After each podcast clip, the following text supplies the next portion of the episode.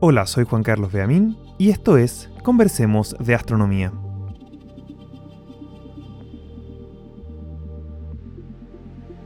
Hoy volvemos a conversar sobre materia oscura y en particular sobre uno de los que fueron los principales candidatos para explicar este fenómeno, los machos, estos objetos compactos que estarían distribuidos por todas partes de nuestra galaxia y del universo. Para ello vamos a conversar con la doctora María Gabriela Navarro. Así que prepárate para escuchar un capítulo increíble sobre unos de los objetos más interesantes como los agujeros negros, estrellas de neutrones, entre otros, y si explican o no la misteriosa materia oscura. Recuerda también que puedes comentar en mis redes sociales como arroba jcbamin en Instagram, Twitter o Threads, donde puedes comentar qué te ha parecido el episodio y también sugerir nuevos temas. Así comienza este nuevo episodio de Conversemos de Astronomía.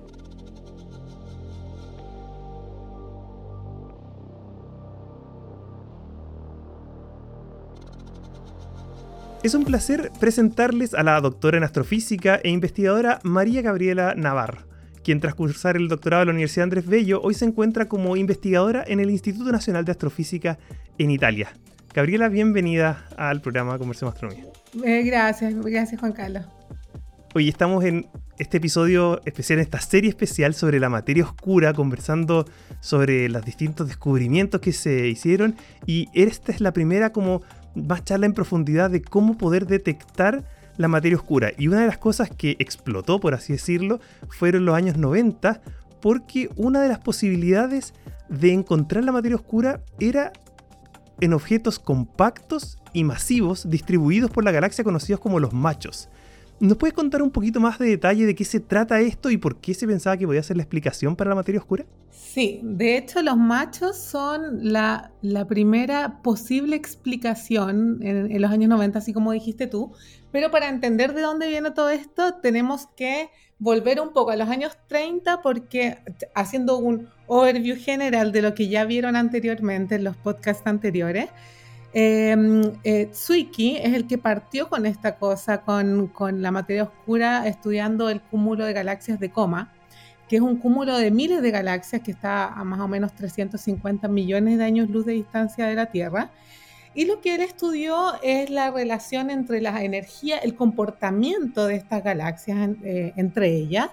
Y se dio cuenta que estas galaxias rotaban muy rápido para la masa que él había medido. Entonces, eh, si eh, las leyes de la física se cumplen en este cúmulo, entonces estas galaxias deberían haber salido volando y el cúmulo se hubiera evaporado, entonces no existiría más. Entonces hay una, la, explicación que él eh, propuso para esto era la presencia de una materia que nosotros no podíamos observar que contrarrestaría esta, esta, esta acción, esta fuerza y mantendría el cúmulo unido. Y después de esto pasaron 40 años donde no hubo tanto, tanto estudio sobre, sobre este fenómeno, sobre la materia oscura, no se habló mucho de eso. Y después todo volvió en los 70 con Vera Rubin. Y Vera Rubin lo que hizo fue estudiar, más que un cúmulo de galaxias, estudió las galaxias en sí y cómo estas rotan, las galaxias espirales específicamente. Y las galaxias espirales rotan y cuando uno estudia la, curva de rotación, se llama, que es, que tipo la, em, la rotación de la galaxia desde el centro hacia los extremos, si uno estudia esta curva de rotación en las galaxias espirales, mm, ella se dio cuenta y sus colaboradores que la galaxia está rotando mm, de una manera que no era lo que esperaban. Eh, claro, claro, más rápido. Y eh, es más o menos el mismo principio que Tsuiki, que al final debería existir más materia en la parte exterior de la galaxia para que se cumplan las leyes físicas de Newton que ya esperaba. Entonces aquí empezaron a decir que quizás hay un halo de materia alrededor de la galaxia que es de materia oscura. Y aquí viene de nuevo el tema de la materia oscura. Y aquí es donde entran los machos, que los machos son básicamente eh, la, posible explicación de esta materia oscura que está en los halos y que el acrónimo en inglés es Massive Astrophysical Compact Halo Object, que quiere decir que son objetos compactos No sabemos si de materia bariónica normal o no, eh, pero que en teoría podrían estar en el halo de nuestra galaxia y que podrían explicar estas curvas de rotación. Entonces, lo difícil de estos machos es que son difíciles de detectar, de hecho, porque no emiten, no emiten en ninguna, no, tienen luz y no interactúan tampoco. Esa es un poco la idea. Eso, de eso te quería comentar, por ejemplo, dice objetos masivos compactos. Uno quizás en la Tierra no se imagina un objeto masivo compacto que es como una pelota de fútbol, así como esté lleno de pelotitas, o, son planetas, son estrellas. Eh, bueno, estrellas brillarían, entonces como que uno piensa, ya no, no puede ser una estrella. Eh, una estrella de neutrones, un agujero negro. ¿Qué, ¿Qué, cosas podrían ser estos objetos compactos? Los machos pueden ser cualquier cosa pueden ser cualquier cosa. obviamente lo que uno tiende a pensar, lo primero que uno le viene a la mente son agujeros negros, pero no cualquier agujero negro, tienen que ser agujeros negros aislados. Y los agujeros negros aislados son estos que no interactúan con absolutamente nada y por lo tanto son, es casi imposible detectarlos porque no están interactuando, no emiten luz y, como saben, los agujeros negros tragan toda la luz que hay alrededor, entonces no podemos detectarlos, son completamente invisibles para nuestros ojos.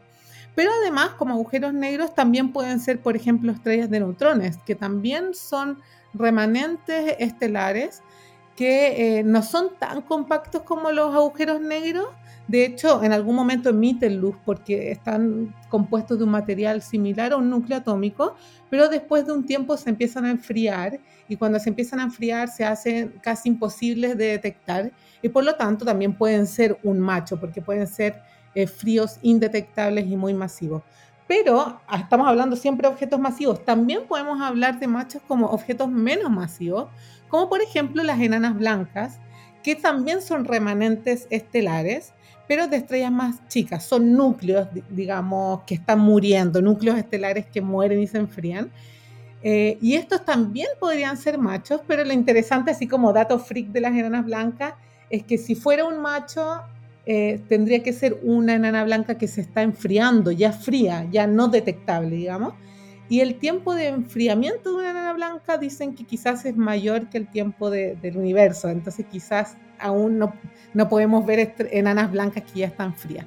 Y lo último también podrían ser enanas marrones, que son estas eh, como wannabe eh, estrellas, que no alcanzaron a ser estrellas, y que estas también son eh, como estrellas fallidas que no, no iluminan tan, no, no, tienen una luminosidad muy grande, entonces son difíciles de, de detectar. Así que básicamente es cualquier, cualquier objeto que no emita luz y que no interactúe con ningún otro objeto y que sea difícil de detectar, pero que genere una masa, digamos.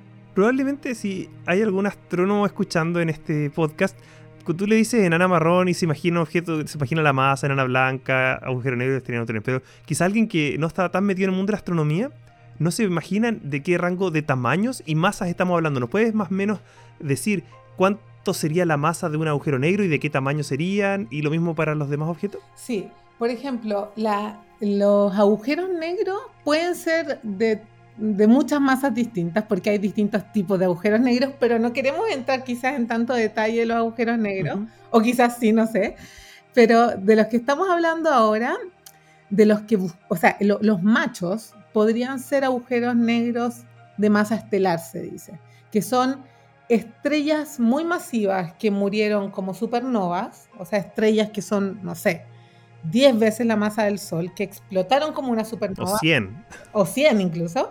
Eh, y que explotaron como una supernova y dejaron un remanente que es un agujero negro que tiene la masa similar a la del Sol o quizás unas cuantas veces la masa del Sol, pero muy concentrada y concentrada en un radio de unos cuantos kilómetros.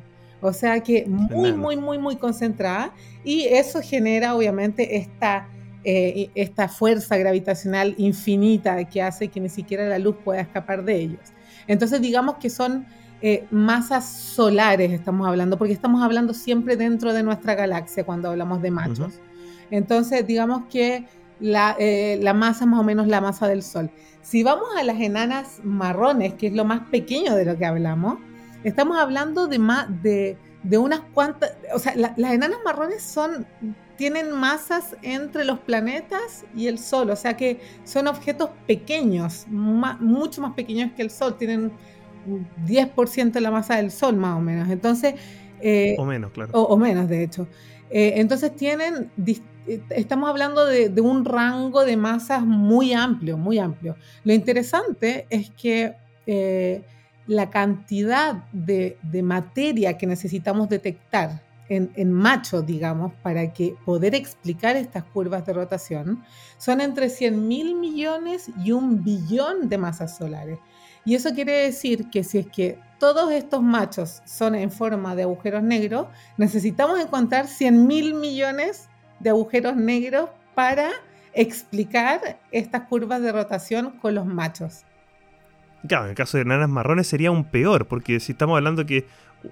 O sea, necesitaríamos encontrar billones de enanas marrones, literalmente. Billones, yo diría, porque son, son muchísimas más. Entonces, es una cantidad muy, muy elevada y que obviamente esa era, era el challenge en ese momento, tratar de ver si efectivamente esta masa la encontrábamos o no.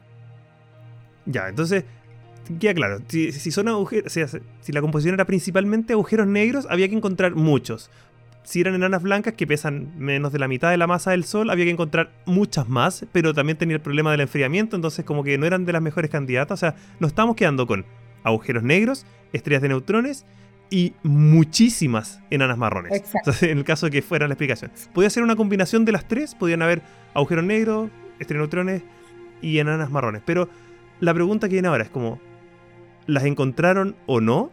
Y si es que no, bueno, ¿cómo las buscaron? Ya, es que ahí está la parte difícil. Esto fue, esto partió el 92, si no me equivoco, em, que comenzaron a buscar estos machos. Hay un grupo que se llama Macho, de hecho, que se dedicó a esto.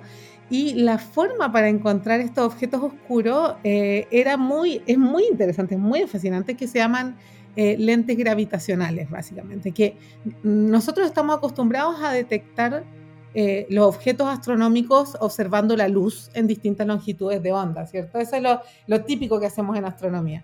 Pero en este caso, como estos objetos no emiten, no emiten luz o, emiten muy, muy poca luz, la forma de detectarlos es, es eh, analizando la influencia gravitacional que estos tienen en otros objetos. Entonces, la idea es más o menos la siguiente. Si nosotros tenemos una estrella y observamos la estrella directamente, nosotros vemos los rayos de luz que vienen de esa estrella hasta el telescopio nuestro. Y esos rayos de luz vienen en línea recta. Entonces nosotros vemos siempre la estrella y sus rayos de luz que vienen en línea recta hacia nosotros, entonces la podemos ver. ¿Qué pasa? Que cuando un objeto masivo, un macho, incluso menos masivo, incluso una, enana marrón también puede ser, cuando un objeto oscuro pasa cerca de la línea de visión entre nosotros y ese objeto que estamos observando, el espacio-tiempo se deforma. Esto es relatividad, esto es Einstein. O sea, cuando vemos que un objeto pasa cerca de este rayo de luz, el espacio-tiempo se va a deformar como, una, como cuando ponemos una pelota encima de una sábana. Entonces los rayos de luz en vez de llegarnos directamente se curvan. Y cuando esto ocurre, esta curvatura genera que nosotros recibamos más rayos de luz por un cierto tiempo que los rayos de luz que estamos acostumbrados a recibir desde esa estrella en línea recta. Porque como el espacio está curvo, los rayos de luz que antes iban hacia otro lugar se desvían y llegan hacia nosotros. Entonces nosotros, ¿qué vamos a ver? Un aumento en el brillo aparente de esa estrella. O sea, vamos a ver que esa estrella en algún momento se hace más brillante porque hay un objeto que está entre medio y que está cambiando y desviando los rayos de luz y nos está haciendo llegar más rayos de luz hasta que este objeto pase y la estrella va a volver a ser igual que antes. Entonces, básicamente estamos estudiando cómo se deforma el espacio-tiempo alrededor de estos rayos de luz que nos llegan de una estrella lejana para detectar este objeto que está pasando. Esa es la forma. Wow. Ya. Wow. Es muchísima información. Creo que vamos a desglosarla un poquito. Es súper interesante. Recuerdo que también me fascinó mucho este tema cuando estaba estudiando. Entonces, los microlentes son lo que va a pasar, a, a contrario de lo que uno pensaría, es que cuando pasa por el frente, no solamente se produce un eclipse, por así decirlo. Nosotros estamos acostumbrados, por ejemplo, cuando la luna se interpone en el sol, la tapa, deja de brillar y se produce un eclipse, o cuando la Tierra pasa, lo mismo, eclipsa y, la luna se pone roja, etc. Cuando un objeto chiquitito como este, un agujero negro, una estrella neutrona o una enana marrón pasa justo por encima, por así decirlo, de una estrella lejana, por encima en, la línea de visión, no, no es que lo tape. Claro. No es, que, no es que genere un eclipse, por así decirlo, sino que al contrario aumenta el brillo del objeto de atrás. Sí, es como un lente, por eso se llama lente gravitacional, es como un lente, claro. Y lo aumenta por eso, porque hay que siempre imaginar esta, esta sábana, que sería el espacio-tiempo, y estos rayos de luz que viajan siempre derechos, y cuando pasa esta, esta, eh, este macho entre medio, este objeto, esta pelota, deforma este espacio-tiempo, entonces los rayos de luz van cambiando su dirección y por eso se ve este, este aumento, digamos. Entonces, aumento de brillo. Sí. Ya, entonces lo que, lo que se detecta acá, se usan igual los mismos telescopios que uno usa para, observar las estrellas, pero en este caso lo que vemos es que un objeto de repente, ¡pum!, aumenta de brillo. ¿Cuánto tiempo se demora? ¿Por cuánto tiempo dura este, este evento? Porque solo mientras está pasando, ¿no? Sí, esa es muy buena pregunta. Mira, la, el tiempo que se demora este, este evento, digamos, va a depender de Mm, tres cosas básicamente. Va a depender de qué tan rápido se mueve este objeto, obviamente, porque si pasa rápido va a durar poco. Va a depender de qué tan masivo es este objeto que pasa entre medio. O sea, si es un agujero negro, la deformación del espacio-tiempo es mucho mayor que la deformación del espacio-tiempo que va a ser una enana, una enana blanca una una enana marrón y también va a depender de la distancia que hay entre nosotros y los objetos que estamos observando. Entonces, hay, hay muchas variables que van a depender de, el, eh, que van a hacer variar este tiempo, digamos, del evento en sí. Cuando se distorsiona, porque nosotros lo que recibimos finalmente sigue siendo la luz del objeto más lejano. Sí. Y, y se puede estudiar entonces con mayor detalle la estrella o se estudia con detalle el macho, eh, en este caso el objeto que pasa por delante? Sí. ¿Cómo, Aquí quiero entrar en la parte más técnica, digamos. ¿Cómo saben?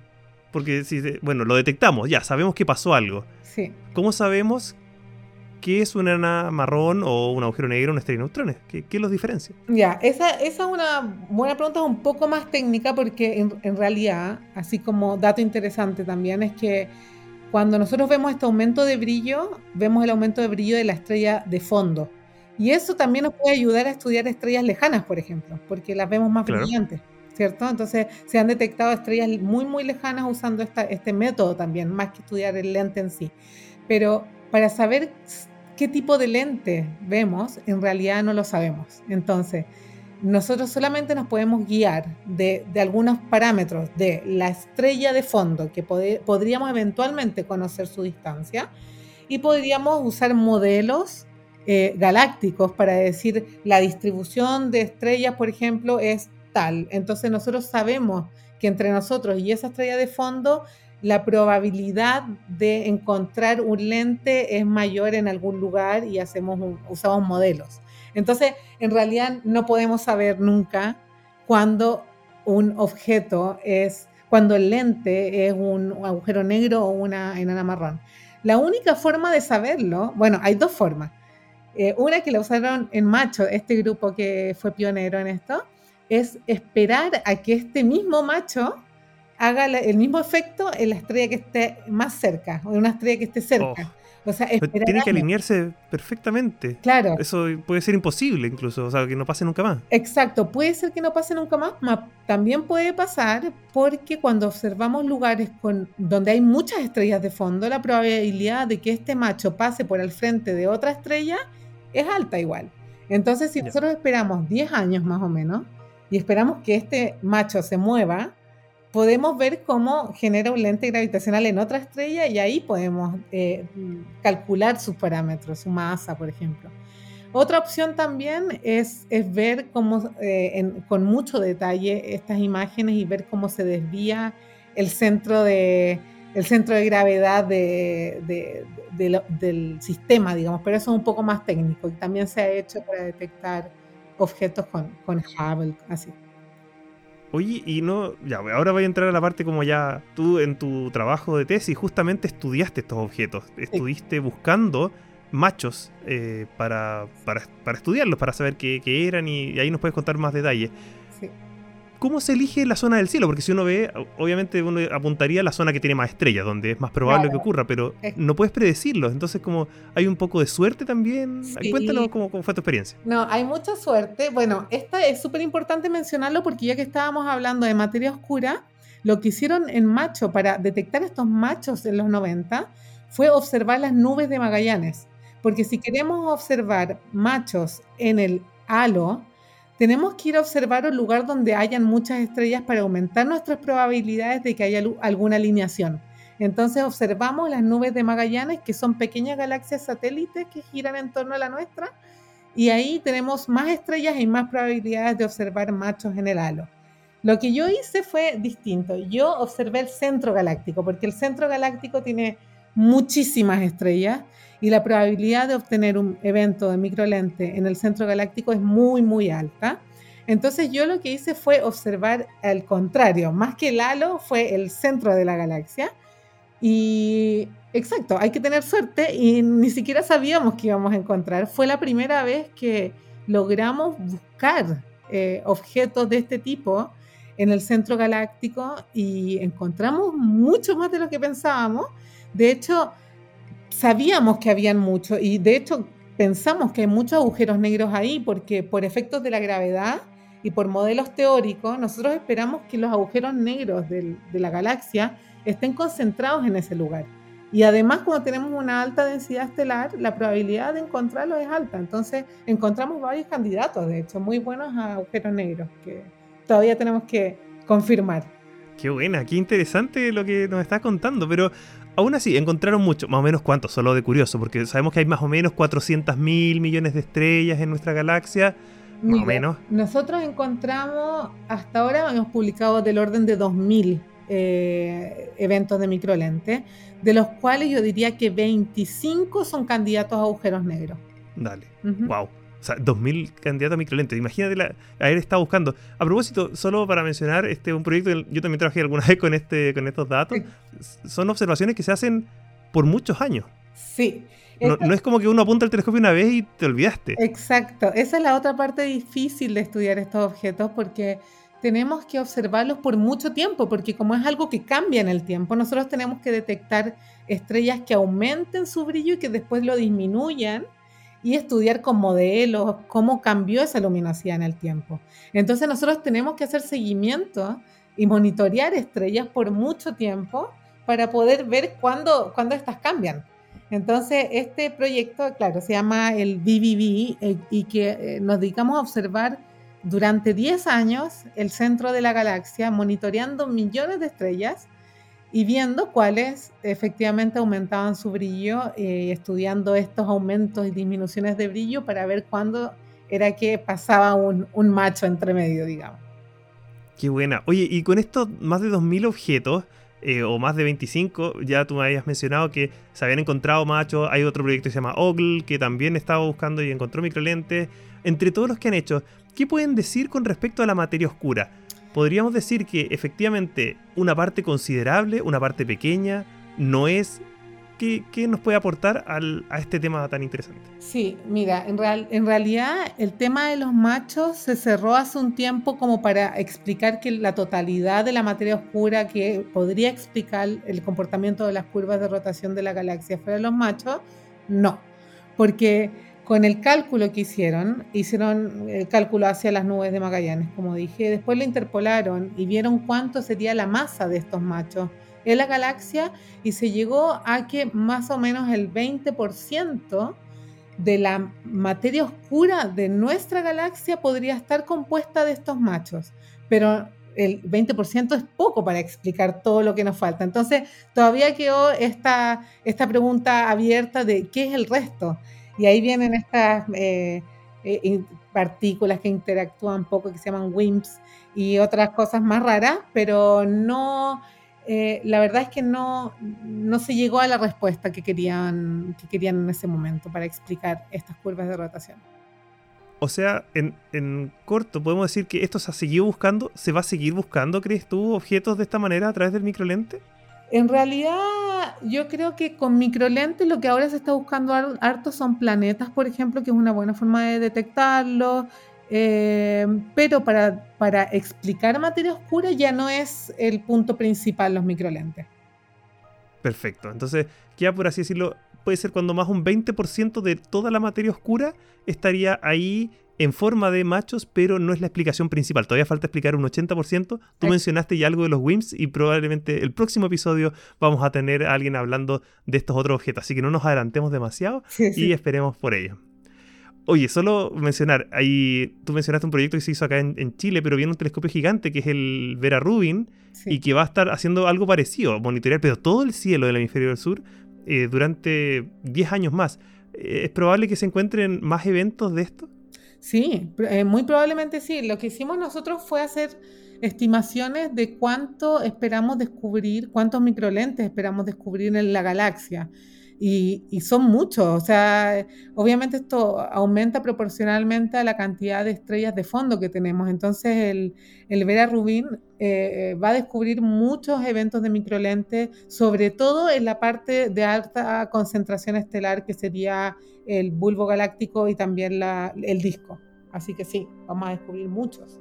Buenísimo. Okay, vamos a estar atentos entonces también a lo que sigan haciendo. Oye, te voy a quitar un último segundo porque ya hemos hablado mucho de los machos, pero yo sé que hoy día estás ahora en Italia, estamos con hartas horas de diferencia, estamos, eh, de hecho, allá es de noche, acá todavía de, bien de día. Y estás trabajando en otras cosas, con algo también súper interesante que es el James Webb Space Telescope. Eh, ¿Nos puedes contar un poquito más sobre tus desafíos e intereses científicos allá en Italia? Sí, sí, eh, bueno, ahora cambié un poco porque estoy trabajando con algo completamente distinto, estoy trabajando eh, la mitad de mi trabajo es, usar el James Webb, eh, especialmente MIRI, que es un instrumento que hace espectroscopía, y eh, ayudar a la comunidad italiana a analizar estos datos y a hacer propuestas de observación y a, y a descubrir cosas. Entonces estamos como donde las papitas queman, digamos. y en todo tipo de ciencia. Y la otra parte de mi trabajo es estudiar con estos datos del James Webb estrellas que nacen. Entonces, eh, estamos estudiando eh, dónde se están formando las estrellas, la conexión entre la formación estelar y, la formación del disco protoplanetario que después va a generar los planetas. Entonces, creo que cambié totalmente de materia oscura a planetas ahora y a formación estelar y a James Webb y cosas así.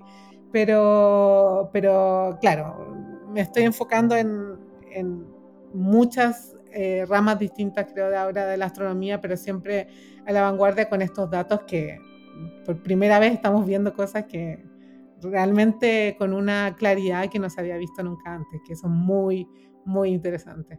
Vamos a tener que volver a hablar entonces probablemente en un próximo episodio para que nos cuentes ahí sobre esto con más detalles, porque como decíamos ahora el tema es esto, la, la materia oscura y cómo poder encontrar esta gran y resolver esta gran pregunta de la astrofísica moderna y probablemente de la física moderna.